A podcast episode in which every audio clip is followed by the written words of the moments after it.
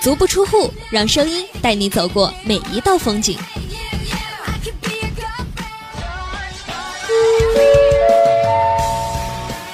各位乘客，你们好，欢迎乘坐 FM 七十七点零号旅游列车。列车运行时，请乘客们站稳扶好。追寻内心，让它带着我们前行。我想去芬兰，一国人；我想去西藏，和家人一起；我想去昆明，我想去香港。人在旅途，心在远方。踏上列车，爱在旅游时，准备前行。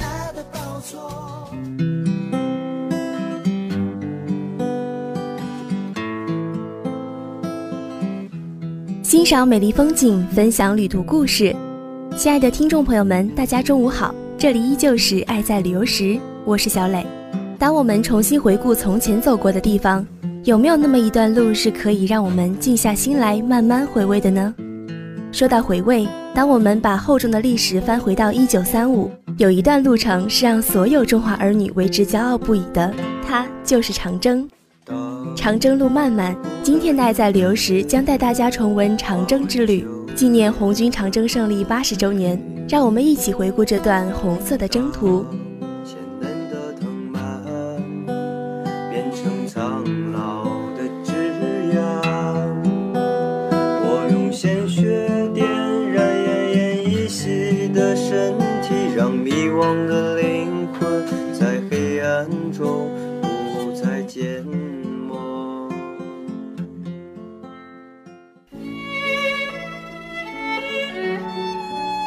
经二十三度，北纬三十七度，浪漫海岛，这里是希腊。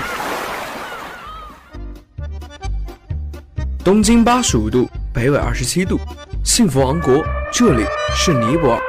我曾经跨过山和大海，也穿过人山人海。在经纬纵横的世界里，我选择背上行囊。在路上，你可以听到；在路上，你可以听到；在路上，你可以听到。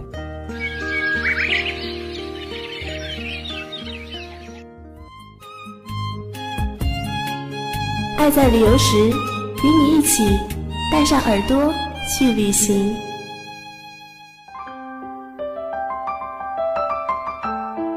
足不出户，让声音带你走过每一道风景。今天的爱在流时，我们一起重温长征，看看那时红军走过的路，如今是怎样的一番模样呢？跟着小磊一起出发吧。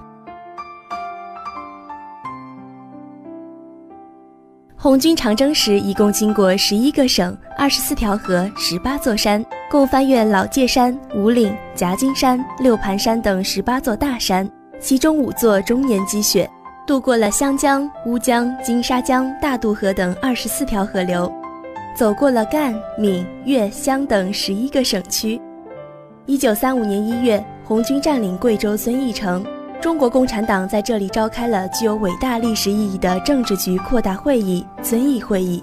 从此以后，我们的红军英雄们就有了四渡赤水河、巧渡金沙江、强渡大渡河、飞夺泸定桥这样的艰苦经历。摆脱了数十万敌军的围追堵截，取得了战略大转移中具有决定意义的胜利，连续行军二万五千里，终于在一九三五年十月份顺利的到达陕北根据地。接下来呢，小磊要为大家介绍的是红军长征途中的第一座大山夹金山，这里是当年中国工农红军一方面军和红四方面军胜利会师的地方，夹金山也从此载入了中国革命史的光荣史。因为红军大多来自气候炎热潮湿的南方亚热带地区，好多人以前从未见过大雪山，更别说是爬了。白雪大山一片银色，雪连天，天连雪，全是雪的世界。夹金山被当地老百姓叫做神仙山，他们告诉红军，只有神仙才能攀越夹金山。总之，夹金山是一座不可思议的山，鸟都飞不过去，人最好别靠近它。但是无畏的红军战士却偏偏要与命运抗争，红军精神也因为如此一直流传至今。而如今呢，那座让人不敢靠近的山，则发展成为独特的森林公园。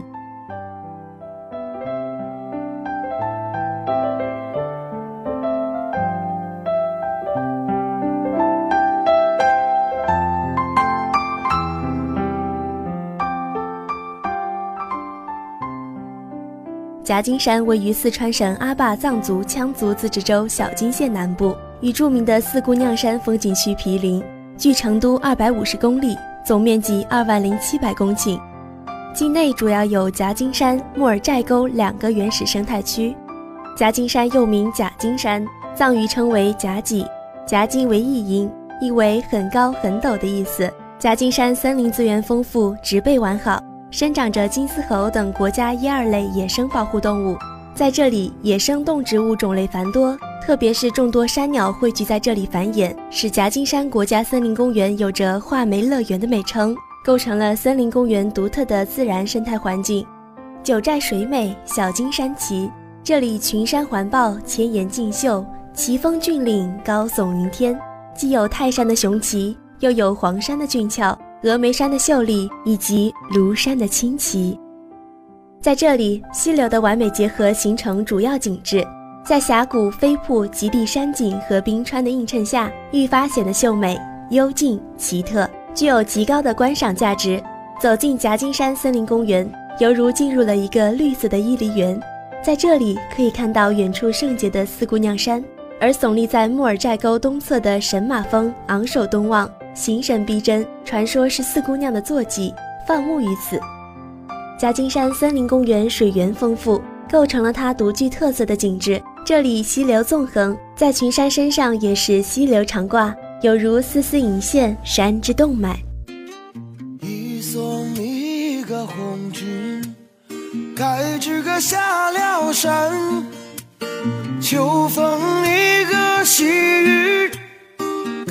该知个缠绵绵，山上一个野鹿，声声哀嚎；树树里个梧桐，叶呀叶落完。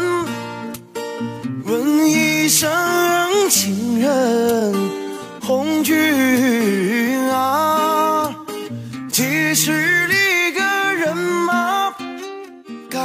个再回山。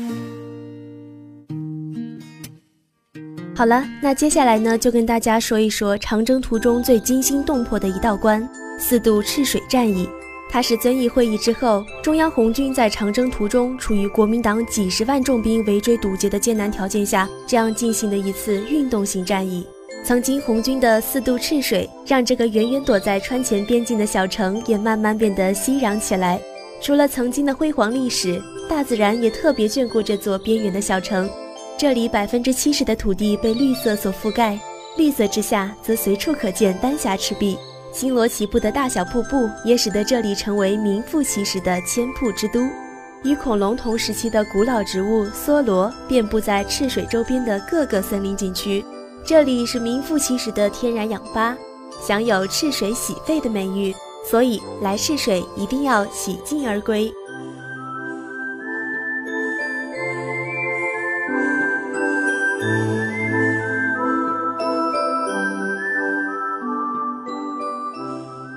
赤水虽是因红军四渡赤水名留史册而鲜为人知的，则是它美丽的自然山水、瀑布、竹海、夺梭、丹霞地貌、原始森林等等。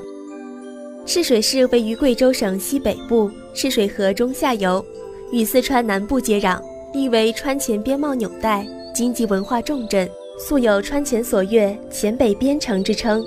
赤水山川秀丽，风景优美，全市森林覆盖率达到百分之七十六点二，居贵州省第一位。赤水风景名胜区是国务院唯一以行政区命名的国家级风景名胜区。赤水因美丽而神秘的赤水河贯穿全境而得名。更因中国工农红军四渡赤水以及赤水丹霞世界自然遗产而扬名中外。好了，一段音乐过后，爱在旅游时精彩继续。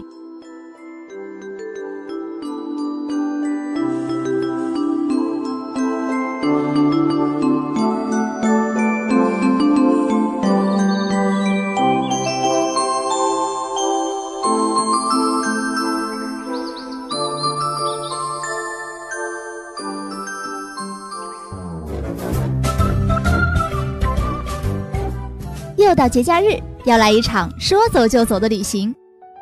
我想呼吸新鲜空气，想听小鸟轻快的歌唱。哎呦，谁扔的香蕉皮？别挤，别挤啊！哎，你踩着我了。你想远离人群，远离喧嚣，然而这些是你想要的吗？带着大包小包，是否带上了文明？用相机留住微笑，用文明留住美景，与文明一路同行，让文明也成为一道风景。文明旅游准备启程。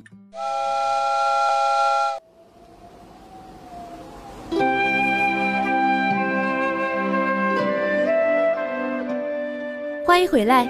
那我们的下一站就是红军大会师之前的腊子口。在举世闻名的长征途中，中国工农红军数万名将士曾途经这里，并且在此召开了继遵义会议之后的又一次重要会议——俄界政治局扩大会议，并举行了攻打敌人重兵把守的天险腊子口战役，实现了北上。腊子口也从此标炳中国革命史册，开明土司，撤走武装，又开仓献粮。谱写了一曲民族团结的壮丽凯歌。腊子口风景区所拥有的国家地质公园、森林公园、野生大熊猫、甘南杜鹃、蝶步网蛱蝶等上百种珍奇动植物在基因库的丰谷，令人叫绝。而那绚丽多彩的民族文化、地域生态性很强的经济文化，以及感召世人、令人奋进的长征文化。它们之间相互交融、相互渗透，成为又一世界遗产地。它是绿色的明珠，红色的经典。地质公园面积较为广阔，涵盖县境东西长约一百二十公里，南北宽四十多公里，五千一百余平方公里的面积。公园主要包括当多谷海底第七生物化石区、电嘎沉积岩区、滋润高山峡谷丹霞地貌、扎尕那碳酸盐喀斯特熔岩石林。以及千层岩、褶皱岩、山峦叠嶂，犹如雕塑，形态各异。白龙江支流两岸峭壁峥嵘，如天然画廊画格的白龙江大峡谷，以及如叶脉展开的十二大沟系，在这里一一汇聚。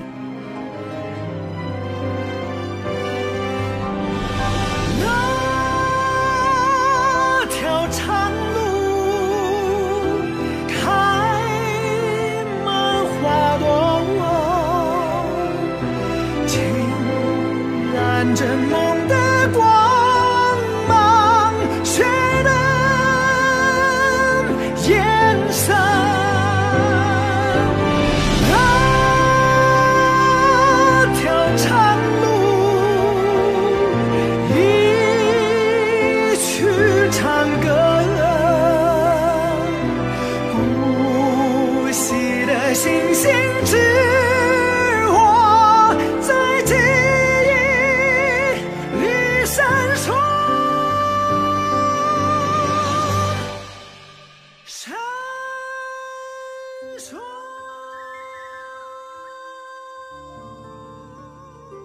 最后呢，小磊想和大家一起游览红军长征纪念碑碑园。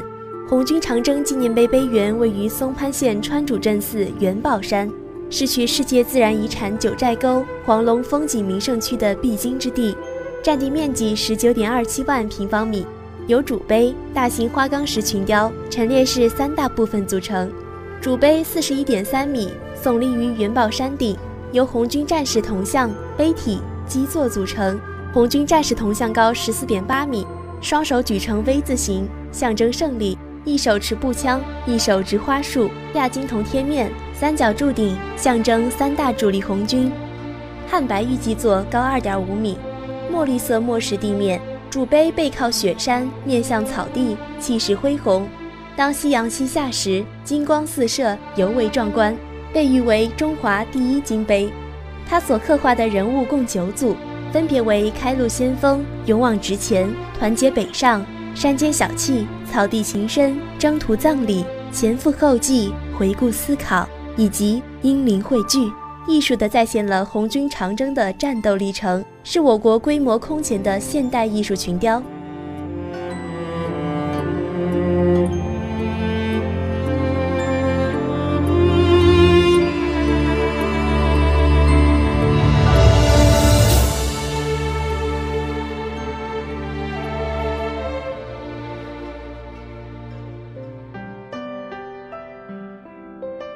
陈列室则是别具风格，门厅两边悬挂着十余块中央领导和红军老前辈题字的楠木匾额。室内展品则反映了红一、二、四方面军和红二十五军的战争历程，以及各地修建的长征纪念建筑照片。红军长征纪念碑碑园是中共中央、中央军委为纪念红军长征这一人类史上的奇迹而决定修建的，基于一九八八年六月十二日、一九九零年八月落成，由邓小平同志亲自题写碑园名“红军长征纪念碑碑园”。它不同于其他地区修建的纪念红军长征某一事件或某一战斗的纪念建筑，而是红军长征的总纪念碑。